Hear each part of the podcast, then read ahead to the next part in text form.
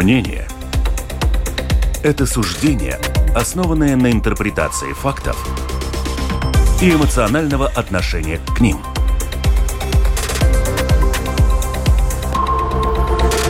Открытый разговор с Ольгой Князевой на Латвийском радио 4. Приветствую, дорогих радиослушателей. С вами Ольга Князева. Открытый разговор. Латвийское радио 4, как всегда, в это время. Ну что, учебный год стартовал не только в школах, но и в высших учебных э, заведениях. Поздравляю тех, кто студенты нас сейчас слышат. Может, родители студентов наверняка долго готовились, долго выбирали, наконец выбрали. Ну что в Латвии? Примерно 25 тысяч, 26 даже молодых людей начали обучение в наших латвийских вузах. Всего на сегодняшний день, вот получается, вместе с другими курсами, курсами не только первокурсники, учатся около 75 тысяч студентов. Вот мне до э, передачи подсказали, что максимально было 138 да, 138 тысяч. Конечно, сокращение идет э, очень большое, как я вижу, но это за 20 лет, за 10 лет ничего не изменилось. Но понятно, что демография такая, как есть, и были такие демографические ямы в 90-х годах, которые вот к этому ко всему привели самым естественным способом. И вот в отрасли высшего образования, еще одну цифру вам назову, включая педагогический состав, вместе со студентами включает сегодня около 100 тысяч человек, что довольно много. Не всякая отрасль может вообще похвастаться таким количеством сопричастных к ней, да. И вот о тенденциях, проблемах и вызовах, наверное, тоже в новом учебном году мы сегодня поговорим в начале этого учебного года. У нас эксперты в студии. Индрикис Муижникис, ректор Латвийского университета. Рада вас приветствовать. Спасибо, что пришли, нашли время в это нелегкое время. Хотя, я так понимаю, что у вас, может быть, даже и в августе было более тяжелое время, когда был прием вуза. Сейчас уже так немножко расслабились, да? Каждому сезону свои ягодки. Свои ягодки, свои яблочки, да? Алдис Бауманис, глава Совета развития высшей школы биз- бизнеса Туриба, глава Ассоциации частных вузов Латвии. Алдис, приветствую. Здравствуйте и Элина Гайла Саркане, проректор Рижского технического университета. Элина, тоже приветствую вас Добрый в нашей день. студии. Телефон WhatsApp 28040424. Пишите, задавайте вопросы нашим э, гостям. Вот я считаю, ну просто вот у нас лучшие вузы страны представлены сегодня у нас в студии, что нашим радиослушателям, я думаю, что очень повезло, они могут действительно задать э, э, вопрос. Э, дети-то есть у всех, и внуки есть у всех, да и сами школьники тоже нас, кстати, слушают. Ну, на что, начну с горячего и даже провокационного. Вот так немножко подстегнуть наш ход передачи, даже, а дальше уже перейдем к цифрам. Представителей гуманитарных профессий в нашей стране выпущено очень много. Можно сказать, что даже в два у нас потерянных поколения. Одно поколение – это 20 лет. В то же время у нас наблюдается абсолютный дефицит представителей инженерно-технических и схожих профессий. Это слова президента Латвийской академии наук Ивара Калнинша. Вот когда называют потерянным поколением э, тех людей, которые закончили гуманитарные профессии, вообще вам кажется это правильно, господин Мужникс?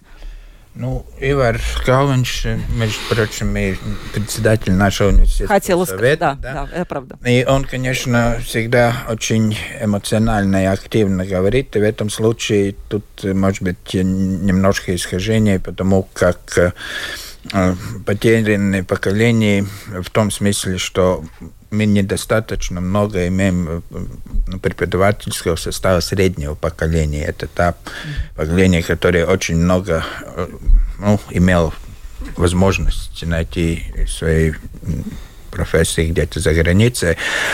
А если говорить о гуманитарном и социальном образовании, ну, университет тем и славится, что обеспечивает гармоническое развитие, развитие общества. общества.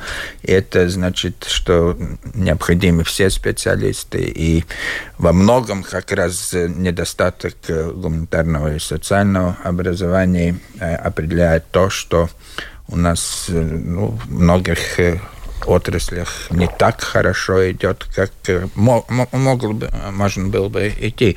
А если смотреть по данным безработицы, конечно, тут э, есть особенности, если говорить о, скажем, тех, которые специализируются в очень таких индивидуальных сферах гуманитарной деятельности, как искусство, там. Э, но если так смотреть, исключая эти возможности, то уровень безработицы примерно одинаков по всем, или уровень трудообеспечения после окончания университета между всеми этими специальностями, ну, за исключением врачей и э, компьютерщиков, там такое очень резкое отличие не, не наблюдается. Э, и как наши немецкие э, коллеги говорят, что нет ничего более универсального, чем хорошее гуманитарное образование. образование. Ну, конечно, с акцентом на слово «хорошее». Да, потому что мне всегда казалось, что, ну да, закончили люди, например, там 15 лет назад, 20 какой-то, пускай даже гуманитарный, но высшее образование, она, оно дает вообще способность, мне кажется, учиться, оно дает другой уровень мышления. Я, может быть, не права, я не знаю, может быть, неправильно это, и надо действительно идти получать профессию, по ней по жизни идти вот дальше. Как вы считаете, Алдес? Нет, вы совершенно правы. И это показывает вот та же самая статистика по безработице. Даже тот момент, когда был кризис, экономический кризис, когда резко возрос, возросло возросла безработица, э, безработица среди людей с высшим образованием, в том числе и гуманитарных, не достигла даже 10% по сравнению с тем, которых, у которых нет высшего образования, и, и тем более у тех, которые нет не высшее образование никакое, и вообще нет никакой профессии, даже если у них есть среднее образование. Там возросло безработица где-то до 30%. То есть, если человек получил, то есть учился, получил высшее образование, тут я согласен с господином Мужниксом на слово «хорошее», э, тогда, э, в принципе, он уже натренирован учиться, если есть такая необходимость, что-то меняется на рабочем рынке, это происходит очень быстро, тогда он способен быстро приспособиться. Иногда даже будет звучать немножко грубо, э, выбить из рабочих мест тех, у кого образование пониже, когда надо что-то, так сказать, новое выучить, в каком-то новом ситуации войти, тот, у которого высшее образование, это сделает быстрее, и работодатели это знают. Да. К вам другой вопрос. У вас Рижский технический университет, у вас гуманитариев-то и нету, да, получается, или есть? Ну, ну, гуманитар... гуманитарных профессий у нас мало. Мало, Очень поэтому мало, к вам десять, претензий этих нету. А вот так, я вам, для вас подготовила другое высказывание господина Калвинша, который действительно острый на язык. Он сказал так. А, он, а, нам катастрофически необходимо учить студентов что-то создавать, а не только исследовать. Нам нужны инновации, а это означает творчество. Однако сейчас четыре крупнейших университета Латвии, это вы в том числе, специализируются на подготовке ученых, а не новаторов. То есть те, которые академически что-то делают, но для Латвии, для латвийской экономики нужны люди, которые что-то создают.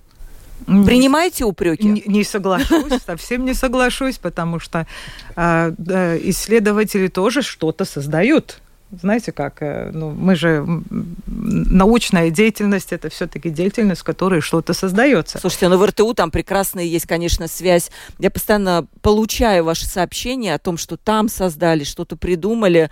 Да, но я не знаю, почему вот так вот. Четыре университета. Я не могу комментировать э, комментарии, комментарии господина Калвинша, но а, об университете могу сказать, что у нас очень-очень развито то, что мы э, учим молодых э, студентов, и э, чтобы они были предприниматели могли создавать, могли э, как инженеры создавать, как технологи создавать.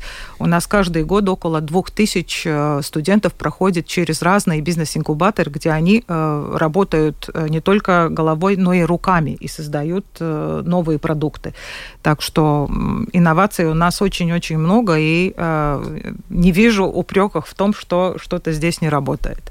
Там пускай господин э, э, э, Мужник спросит у господина Калнинша, почему он так все латвийские вузы каким-то образом... Нет, тут, конечно, вопрос интерпретации, как передается слова, но то, что, конечно, хотелось бы больше, чтобы, ну, прям там с университетского университетской лаборатории все пошли в производство, но такого нет, не бывает. И то, что я понимаю, что всегда в интервью тоже часто приходится что-то давать, и если потом интервью переписывается, иногда некоторые сегменты теряются. И то, что мы всегда говорим вместе с профессором Калвинчем, который, кстати, профессор РТУ, не наш, он, он как раз делает этот акцент на то, чтобы не только такие лаборатории, в которых можно было бы но сделать эксперимент, доказать, насинтезировать, например, это его область, э, какое-то органическое вещество объема миллиграмма, а то, что и это, что необходимо и действительно развивать в вузах, это, это ну, ну э, необходимый инфраструктурный поддержку для масштабирования, для развития экспериментального производства. Материально-техническая база, да? да ну, такая? Например, более да. развить, кстати, ну, ту же самую лабораторию дизайна, которая, ну, все-таки лаборатория да. дизайна РТУ. А если бы там была, там, скажем, такая линия уже, где полнопровод производственный масштаб, можно было опробовать то, что там происходит, и то, что, скажем, для э, предпринимателя еще слишком рискованно э, вкладываться, да, а для такой чистой научной работы, ну, это слишком большой. Ну, зачем нам? Опубликовать можно, там что-то, экспериментальный образец показать можно. А вот это именно э, промежуточного звена, это резко не хватает. И это в некотором смысле, говоря вот о потерянных э, поколениях, именно там и теряется то, что делает действительно научные достижения приемлемо и используемо в производстве. Именно вот этот этап, очевидно, и подразумевает э, наш любимый профессор Каванч в этих... Э, Два важных э, два вопроса будет. Первый. 25-26 тысяч новых студентов, всего 75 тысяч.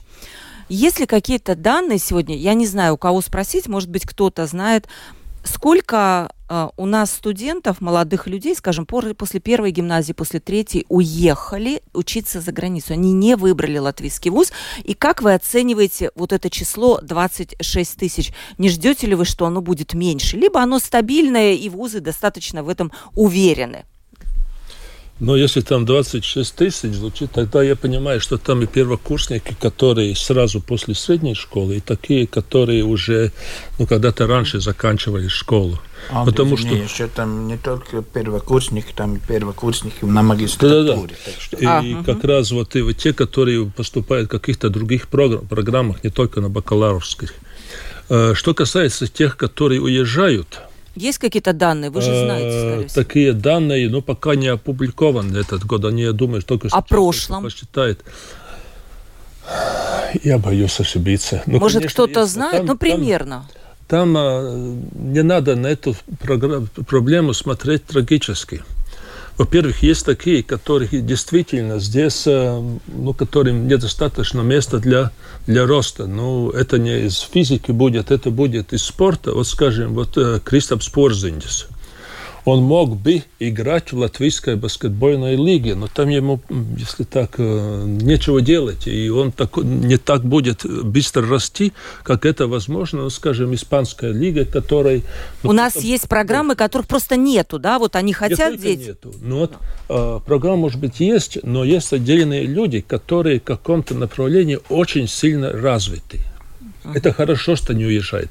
Есть другая группа, которые Эм, я не знаю, но опасается, что образов... высшее образование Латвии недостаточно хорошее для них. Тут я могу сразу сказать, и это показывает программе Erasmus. У нас даже так, что больше желают приехать сюда учиться, чем наши желают уезжать. Э, то есть уровень студентов, которые учатся в других странах, ну, Erasmus по Евросоюзу, э, э, приблизительно такой же, как наших студентов, а иногда наши даже выше.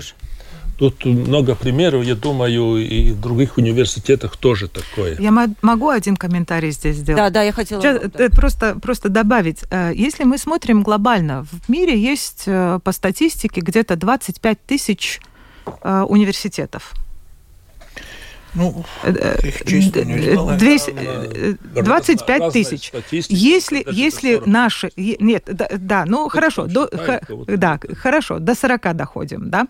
Но если наши вузы находятся в топ, в топ 700 до 1000, Разве это плохое образование? Я не знаю, это плохое образование. Нет, вы это, хотели это, бы быть нет, на каком-то конечно, там есть, да, да, конечно, но, но понимаете, мы, мы вообще как, как государство, у нас хорошее образование. Я не знаю, почему такая как бы, как бы э, нарратив ходит, что надо уезжать где-то еще Нарратива да такого нет. нету, но почему-то школьники выбирают многие. У меня очень много моего возраста женщин, у которых дети учатся там в Голландии, еще где-то они почему-то не выбрали местный вуз. И мне хочется понять, почему. Хотя, конечно, может быть, это не важно. И к вам приезжают те же самые студенты из-за границы, и баланс одинаковый. Как? Ну, то, что вы говорили, очень многие, там это будет меньше 10%. Угу.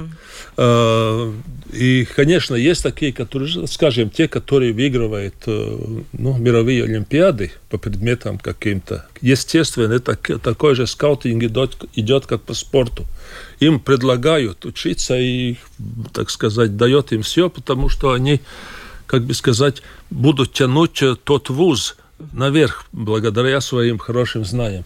А есть другое.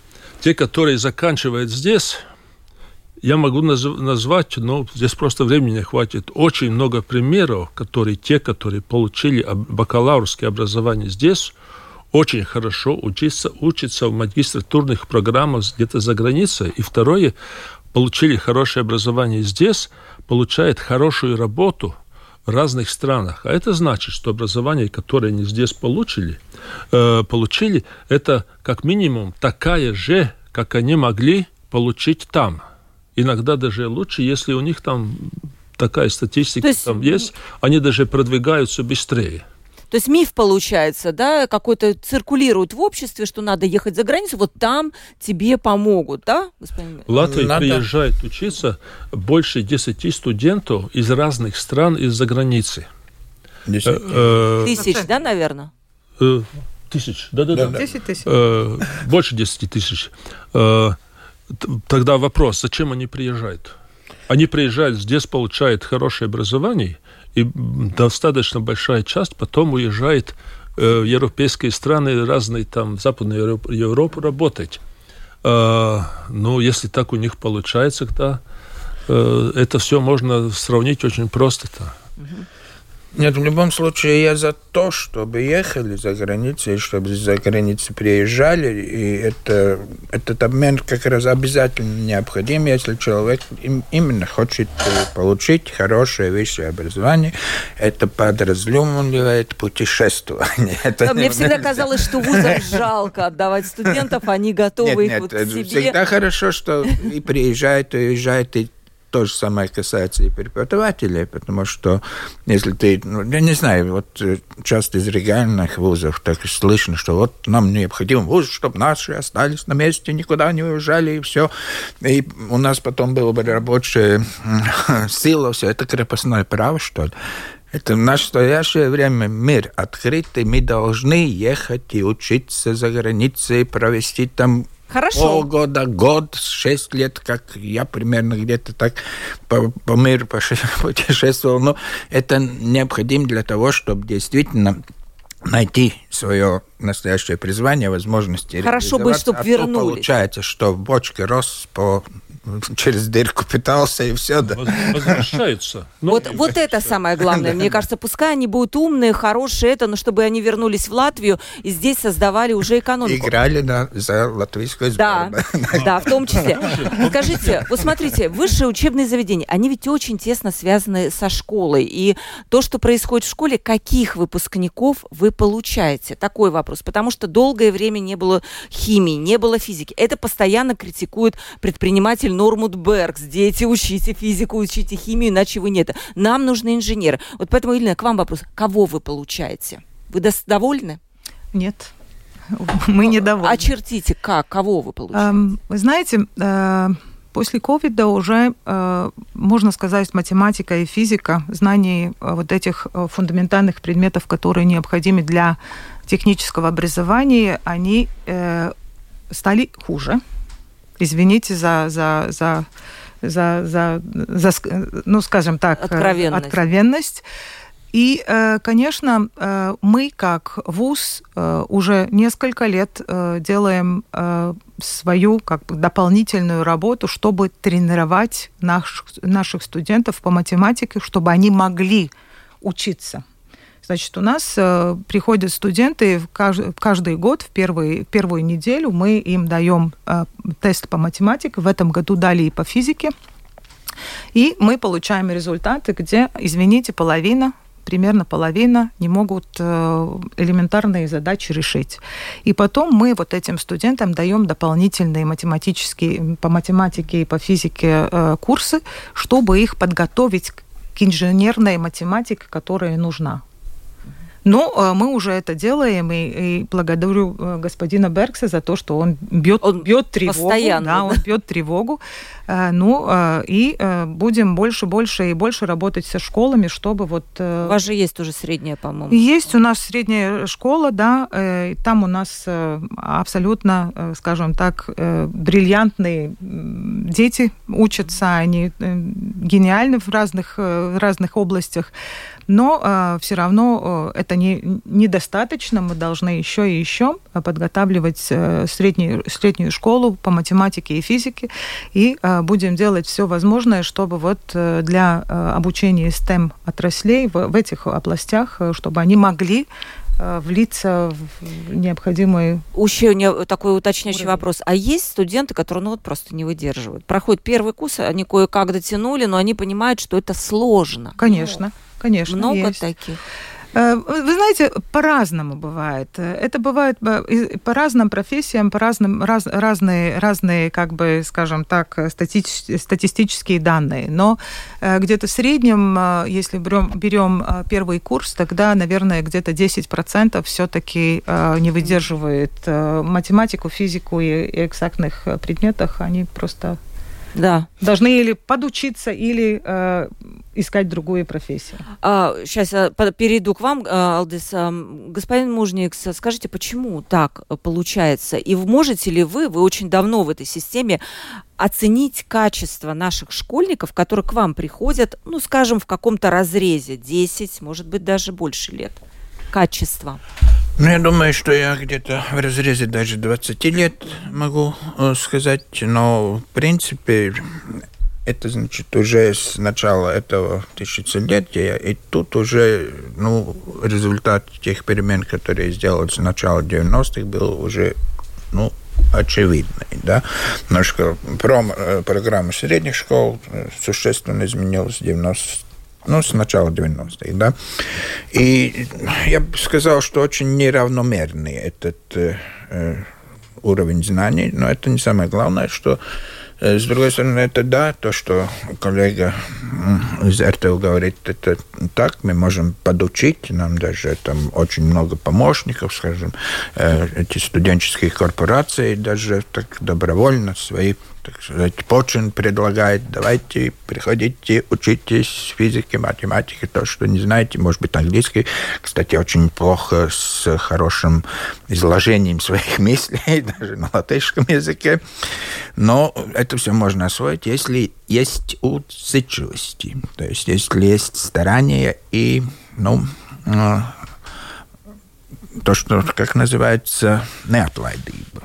Как это будет э, и этого, кстати, это то, что наибольше всего не хватает. Там конкретные знания по тому другому предмету, это все М- хорошо. Можно узлоботно. Да, это можно подогнать, переправить. Если есть желание, если есть э, ну, стремление добиться чего-то. А если есть просто так, ну, такое халатно наплевать от свои отношения. Надо не корочку, получилось, да. ну и ну, да, уже... заниматься это другим. Это, это скорее то, что немножко настораживает и что бы хотелось э, ну, исправить. Это просто очень трудно, но, э, но я думаю, что возможно и необходимо. Потому как э, бриллиантных учеников действительно очень много. И, скажем, у нас есть с первой гимназии примерно половина выпуска приходит в, ЛГ, в Латвийский университет, но это только 100 человек, а поступает 3000, 3400 где-то на первом курсе. Ну и тут, конечно, э, разброс просто очень-очень большой. Пишут нам уже наши слушатели, вопросы есть. 28040424. Давайте я еще немножко подожду, соберу вопросы, потом их зачитаю нашим гостям. Адес, как, как вы оцениваете это качество? Да. Я буду оценивать это как э, учитель физики с 20-летним О, стажем. Вот это вообще э, отлично. Я сделал такой маленький эксперимент. Взял просто этот экзамен девятых классов. Я могу сказать, что он был легкий этот экзамен, и смотрел, что ученик должен знать, чтобы я, как учитель, мог бы его учить в 10 классе по физике. Там можно, нужно было добрать, собрать 80 очков. очков. Э, минимум мне получился где-то 25 очков, если, ну, 23-25, но это мне ни одного человека, это надо сказать. То есть, если там ниже 30% э, он получал в 9 классе, повторюсь, этот был легкий экзамен. Э, тогда ему будет звучить очень грубо, нечего делать в средней школе, где учат физику. Э, я не знаю другой страны, э, я просто вот сейчас такой маленький, ну что ли, эксперимент или опрос делаю, где учат в средней школе, то есть в началь, основной школе математику без учебников по математике. Мы уникальны. Почему учат без учебников? Э, по своей тупости. Э, а почему без учебников? Потому что программа изменена, а, а учебники не подготовлены. Э, мы смотрим, скажем, мы можем поехать в Эстонию и забрать хотя бы у них учебники, если своих нету там, или типа этой программы. То есть в принципе, вот, вот здесь как раз, там господин Калвинч говорил о потерянном поколений. поколений. Вот мы сейчас теряем где-то третью часть из тех, которые в седьмом, восьмом, девятом классе. Умные пройдут. Если там в школе не будет, возьмет этого приват школу, Частный. Э, частного учителя пройдут. А те, репетитора. Как, репетитора, да. да. И будут бриллианты. Но это будет единицы. Чтобы все пройти, еще надо учитывать, что учители – пусть они извинят меня, э, которые учат в средней школе, э, и то есть даже в основной школе, очень по-разному подготовлены сами. Если их оставить без учебника, но это так же, как послать воина в бой э, без оружия и необученного. Тут не он виноват, тут генерал виноват, что так получилось. Хорошо, а вузы учат вот тех самых учителей физики, математики про латышский язык. Я вообще молчу, у нас тут была передача, их нет и для латышских школ, не говоря про то, что сейчас будет переход с 1 сентября на русский язык обучения, и там тоже нужны преподаватели латышского, их тоже нету. Э, как обстоят Нет, даже, дела? Даже здесь, даже вуз, ну, это очень правильно делают. Они где-то создают то, что было, так сказать, где-то лет 40 назад, когда возвращались из э, службы в армии, был такой так называемый нулевой курс. Да, То есть кстати, я помню. Они, э, конечно, они всю среднюю школу не, вы, не выучат там, но они подготавливают по тем пунктам, чтобы под тот человек, который там пришел первый курс в РТУ, мог э, идти выше. Но он может там что-то не знать, а основные точки, которых, на которых держится дальше обучение, это он должен знать. Э, я думаю, что что-то похожее надо делать теперь не только в высших школах, а в профтехучилищах, mm-hmm. которые принимают э, э, после девятого класса. Иначе не получится. Он должен думать о, фи- о проблеме физики, ну, скажем, если там о, по, по электричеству, но если он останавливается о том, на том, как э, э, вычислить площадь, поперечную площадь провода, тогда он да вообще до этой физики не доходит. Берг может там делать, что он хочет, если до этого он не будет знать математику 5, 6, да. 7, 8, 9 класса, там ничего не получится в средней школе. Я, я по себе помню, как тяжело давалась физика, которая, ну, она была у нас в обязательном порядке, и экзамен был, и все там, по-моему, с 6 класса и так далее. Но вы могли это выучить благодаря тому, что вы знали математику. А, а это абсолютно так. Вот э, У нас вот, вот есть вопросы. Э, спасибо, это очень интересное мнение. Последние данные, да, эм, а, это, по-моему, данные Юри, Ю, Янис э, Пайдерс. Он Ауксколу изглытыба зынатнес инновацию департамента директор, mm-hmm. да, это правильно скажу. Вот это вчерашние данные.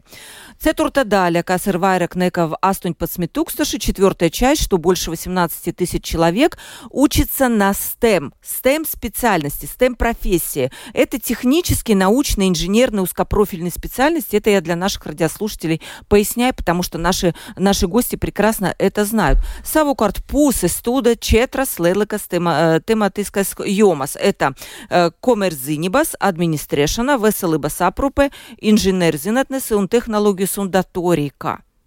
Как вы оцениваете вот это распределение студентов? Нет, он говорит об 70... 75, э, да? То есть не только 25, это 75 да, все. Да. да.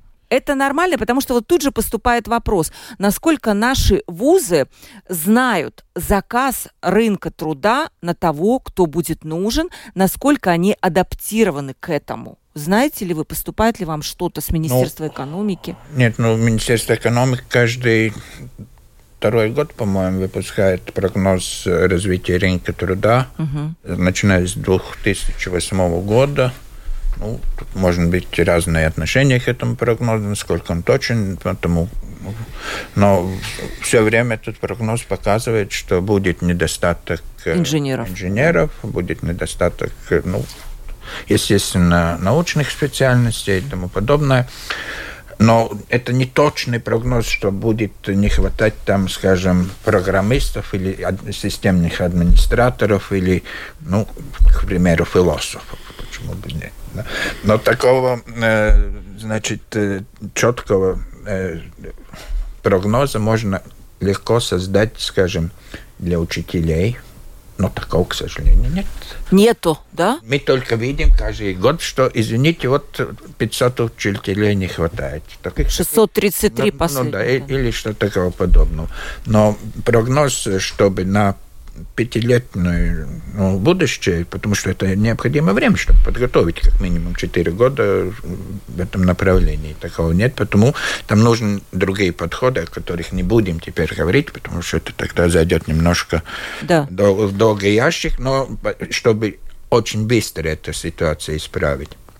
Но, а, скажем, по врачам, по медсестрам тоже можно такой прогноз составить. А, скажем, по специальностям, которые необходимы, пред, э, необходимы предпринимательству, очень трудно, по-моему, что это области, в общем, ну, если не говорить о таких базисных э, производствах, они э, развиваются очень-очень быстро.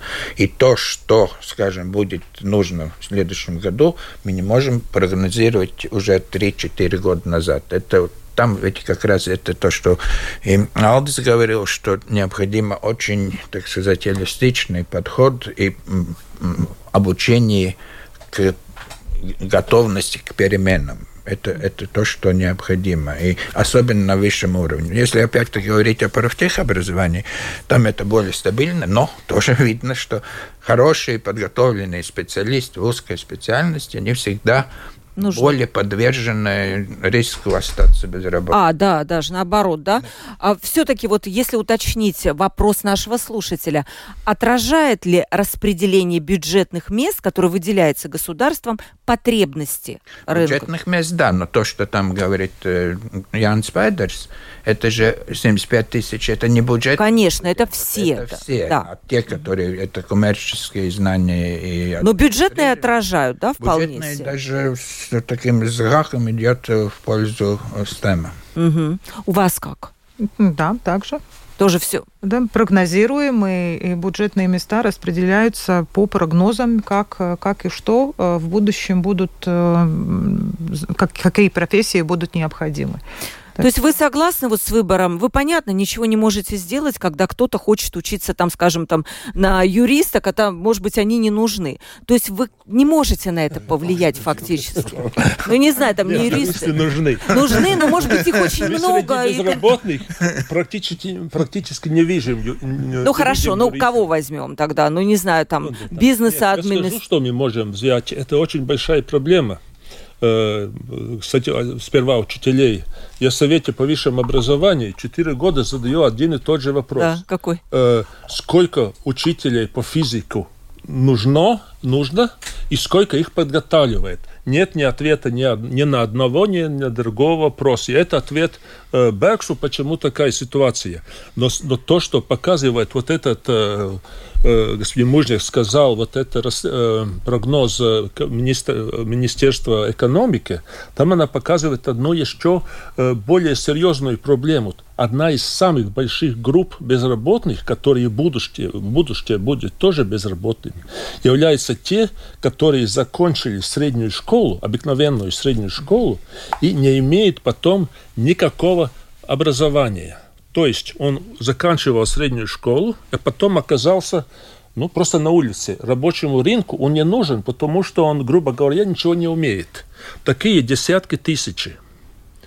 Э, то есть надо понимать, что если он идет в среднюю школу, он должен идти с таким, ну что ли, желанием, то есть даже не желанием, а такой, ну, серьезным подходом, я буду учиться в средней школе так, чтобы я был, был готов закончить вуз.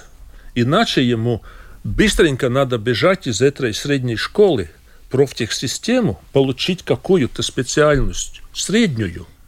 А потом уже жизнь покажет, станет на ноги, пойдет учиться потом в ВУЗ или пойдет это... Может быть, у нас э, престиж вот этих профтехучилищ не такой высокий, думают, а, ну туда идут те, кто там, ну не знаю, там школу не может э, закончить. Э, вот престиж, вот престиж. уменьшится средних школ, если вот эта группа, вот об этом достаточно мало говорится, но в принципе это, ну что ли, так сказать, камень на шее развития общества. Люди без профессии, большая группа, которые ну, я не знаю, что они будут делать.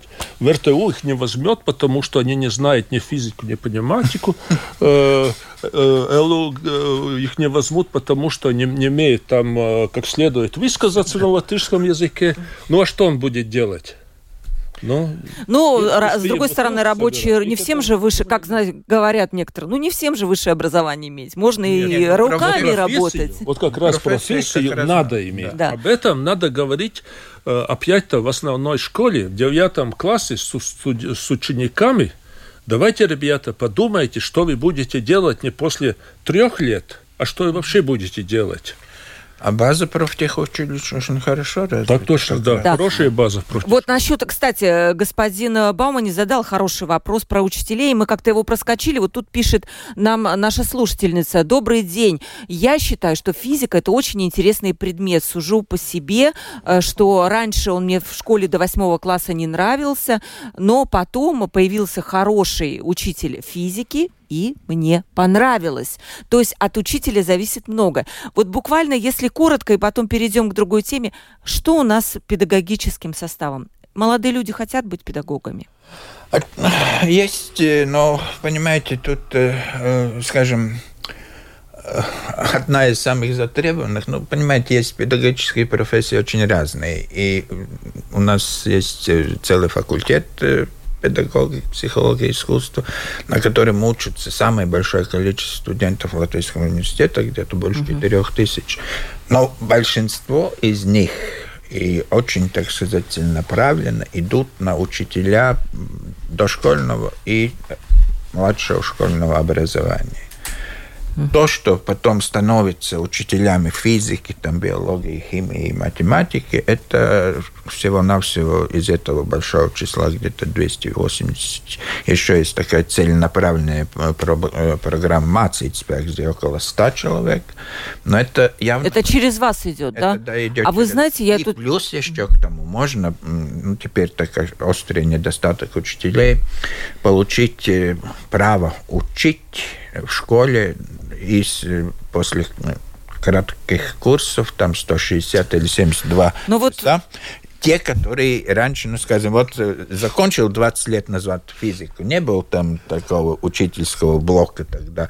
Вот взял 72 часа, и ну, как, значит, Ну, вот господин Бауманис уже смеется, сидит напротив, что-то явно ему эта идея не очень нравится. Ну, а ты сам как получил-то? Я получил образование учителя физики, я прошел практику в школах во время учебы. Да. в университете. Я получил, ЛГУ закончил, хороший, хороший вуз, хорошее образование дал. Я где-то полгода был в практике. Ну, я тоже помню. Где-то пять лет учился там. Последняя специальность, я уже не помню, два или три года, просто по специальности э, преподавателя уже, э, физики, mm. последствия. Mm-hmm. И из этого полгода был в практике. В школах э, у учителя, хорошего очень учителя, учился, как и преподавать. А 72 студента, ну, 72 часа, 72 часа э, курсы. Если я был родитель, я бы удрал со своим ребенком из этого школы в первый день, как узнал, что он такой. Я могу добавить? Да, вы можете добавить, да, Майлина совсем не говорит. Да, э, добавлю. У меня имею честь быть э, в группе э, под руководством нашего министра образования Анды Чакша. Она сделала группу, которая ну, дискутирует о профессии педагогов в Латвии. И у нас некоторые выводы э, из, из этой дискуссии уже появились. Согласно 72 часа, это очень мало, и э, эта группа работает над тем, чтобы вот, э, ну, как-то это нормализировать. Но одно какое-то э, такое общественное мнение, э, у нас в Латвии престиж профессии педагога очень низкий. И мы все тут вместе должны работать над тем, чтобы вот этот престиж профессии А что вы можете поднять. сделать, Ирина? Вот, например, ну вот есть Давайте, какая-то... Знаете как? Давайте о профессии говорить хорошо. Послушайте, а, а, что говорят. То плохо, это плохо. Это плохо. Так сами же учителя так говорят. Начнем с себя. Если ага. мы не, не уважаем сами себя, почему бы остальные нас бы уважали. И поэтому нам надо всем вместе работать над тем, чтобы мы подняли престиж профессии педагогов. Мы должны работать над тем, чтобы профессиональное образование тоже было престижным. Понимаете, это наш, наш, наш долг, э, чтобы, чтобы э, создать новое поколение. Это отчасти только вопрос зарплаты, но это действительно вопрос отношений. Угу. Это, это вообще удивительно. Ну, удивительно, тоже, что в любом рабочем рынке, если вы создаете более сложные условия для работы, если вы создаете какие-то другие ограничения работы, чтобы удержать работника, это не только учителях, ему нет другого варианта, как повысить зарплату. А что касается учителей, я учителей говорю очень хорошо. Но хороший учитель математики станет он тогда, когда он возьмет пятый класс – после окончания вуза дойдет до девятого, поймет, что он сделал неправильно, и будет делать второй круг. То есть э, первые пять лет, экстра, кстати, в других странах есть такие референдариумы, или по разным странам, по-разному начинается, что он первые годы еще работает в школе под руководством сильного учителя, и только потом становится... Под ментором, да? да. Менторинг. Да, да, да. Э, это в разных странах по-разному, но идея такая, чтобы его поставить, ну, так сказать, сильно на ноги, он потом будет создавать хороший престиж для профессии учителя. Слушай, у нас отдельная, видите, тема такая кристаллизуется, именно педагогический персонал, потому что это огромная проблема, да. Но у нас очень мало времени. Я хотела бы еще один вопрос, обязательно зачитаю, он очень интересный, но я хотела бы, подводя итог, все-таки э, спросить, конкретно этот год, какие для вас будут вызовы? Я знаю, к Латвийскому университету подсоединяют там Лепойский, да? Нет, это, это к нам. А, это к нам. Вам, по-моему, еще кого-то хотели да, подсоединить. Э, то есть у нас вот 50, я скажу цифру, 50 высших учебных заведений, 31 государственное и 19 приватность, частных, да. Школьная сеть сейчас будут сокращаться. Реформа больниц подразумевает сокращение. Что будет у нас с высшим образованием? Давайте вот так так вот начнем, Лена. Ждете ли вы каких-то серьезных изменений? Сокращение факультетов. Я знаю, что в ИЛУ это происходит тоже, да, там может произошло. А, остаться там какие-то несколько. Что вас ждет? То, э, что вас, вот, скажем, тревожит? Э, нас не тревожит. Все хорошо. Все хорошо, мы работаем, мы э, работаем на цель. У нас самая высшая цель повысить качество образования выше э, нашего университета, качество образования мы должны э, его повысить, повысить, повысить, чтобы быть э, на уровне самых качественных университетов мира. Европы. И это То есть э, все хорошо, никакого сокращения это, ну понятно, решить ну, у нас, ничего. у нас, да, уже профессор Мужняк сказал, да, у нас э, будут изменения в составе факультетов. Э, мы э, в будущем видим, что мы про, сократим счет э, факультетов. А для чего это делается? Чтобы не дублирования не было? Чтобы эффективнее использовать ресурсы, которые э, у нас доступны, и в том числе и финансовые ресурсы, которые уже э, как бы знаем, что сколько стоит один студент, и нам как-то надо эффективнее работать. Эта сумма достаточно для вас? Недостаточно. На сколько примерно? Них, ну, ну меньше, ну на, наверное, наверное, раза на три-четыре. О, о, это проблема, господин Мужнец? Ну, конечно, недостаточно средств. Это то, что, конечно, ну, можно играть в самом высшем лиге, на самом высшем уровне, но это тоже как в спорте, это требует э, вложения средств и не кратковременное, что один раз дал, ну и давай тогда, потом верни гранату. Нет, такого нет. Я слышала, там хотели, вроде бы прежний министр образования хотел изменить систему финансирования денег на бюджетное, что все, платили бы все, но платили бы по чуть-чуть, но пока это не принято и снято с повестки дня, ну, да? Не снято, потому что это все дискутируется. Ну, принцип финансирования высшего образования все еще меняется. Я очень надеюсь, что с будущего года будет не так э, очень раздроблено и мелко поставлено финансирование. Будет это институционное финансирование, которое позволит нам много более тоже вложить эти средства, для чего и происходит. И у нас это институционная ну, консолидация не только там присоединяя, но и внутри меняя структуру, чтобы более целенаправленно направленно можно было эти средства, uh-huh. которые даются использовать.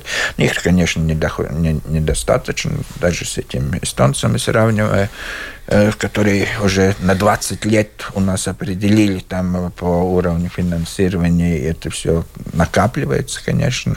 Но так как мы э, способны и, так сказать, предприимчивые и ну, на выдумку. На выдумку хитрый. Есть Бауманс. Частные вузы, отдельная сфера. Ну как, конечно же, в одной сфере, но все-таки отдельная, да. Что у вас? Ковид пережили? Что дальше? Есть ну, какие-то большие вызовы? Не было какая-то очень большая проблема. Естественно, надо было некоторые там новые программы поставить. Это все прошло. Э, так что, в принципе, система развивается.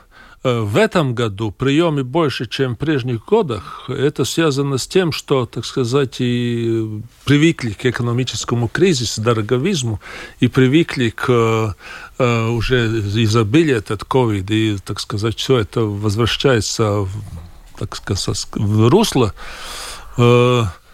Но если смотреть по Турибе, тогда мы тоже что-то присоединяем. Это, это один колледж, который входит, будут ходить в состав, как раз процесс сейчас в состав Турибе. И будут новые программы, то, что мы там новые... Ну, то есть сужается, это... да, ваша сфера? Все равно количество игроков, оно столько не надо, вот 50. Будет она сужаться, подсоединяться, может быть, для того, чтобы убрать дублирование? Вы этого ждете? Может быть, что-то будет, но принципе это все произошло в тот момент, когда был экономический кризис в частных вузах, я думаю. Тогда действительно сократилось количество частных вузов, и, ну, так сказать, э, ну, очень грубо говоря, выжили сильнейшие. Так что mm. это нормальная ситуация, так что там только теперь так сказать, Я зачитаю вам мнение, мы, мы не успеем уже ответить. А, раньше для того, чтобы получить нормальную работу, пишет наш слушатель, надо было получить профессию. Сейчас он считает, профессии в одной какой-то нет смысла, потому что когда ты начинаешь устраиваться на работу, то тебя, с тебя хотят получить универсального работника, который не только знает свою профессию, но и разбирается в юриспруденции, психологии и, и еще в, в управлении чем-то, знает знает три языка, есть ли смысл сейчас в каких-то таких стационарных профессиях? То есть размылось понятие одной профессии. компетенций много. Если вы буквально... Два слова. Э, если он заканчивал вуз, он натренирован учиться. Вот то, что там вы сказали, это он выучит, освоит быстрее, да чем тот, у которого нет высшего образования. Ребята, учитесь. А еще, вы знаете, интересно, тоже к концу передачи успею сказать, у меня был Гатый Скроменьш, Видземская школа, и они вообще решили отходить от этого стандартного процесса образования. Вот есть ученик, у него есть потребность, да, я хочу то, то, то, то, и под него это делают. Но это я адаптивное, догад... адаптивное образование. Э, но я думаю, нормально. это дорого. Э, под ну, каждого ну, подстраивать. Ну, это, это 21 век, это так и будет. Это, а у вас есть это? И уже работаем, да, и разрабатываем новые программы при этом, и не только как бы программы, курсы, программы, все. Это, это вот очень интересное обучение. Вот это, это наше Давайте, может быть, отдельно про, про адаптивное Давайте. обучение. Плюсы, минусы расскажем, как это строится. Это очень интересная тема, потому что мне кажется, что это правильно. Спасибо, дорогой, дорогие мои гости, потому что было очень интересно. Ничего не успели, конечно же, как всегда всегда у меня. Индракис Мужник, ректор Латвийского университета. Спасибо вам большое. Спасибо. Алдис Бауманис, глава Совета развития Высшей школы бизнеса Туриба, глава Ассоциации частных вузов Латвии. Спасибо да, большое. Спасибо. И э, э, Элина Гайла Саркане, проректор Рижского технического университета. Спасибо вам большое за то, что пришли к нам в студию. Провела спасибо. передачу Ольга Князева, продюсер выпуска Валентина Артеменко и оператор прямого эфира Регина Безни. Завтра встретимся в 12.10, и у нас будет такая интересная тема. Э, кто у нас в Латвии олигархи? Вот прорекламировалась. Ну, до завтра.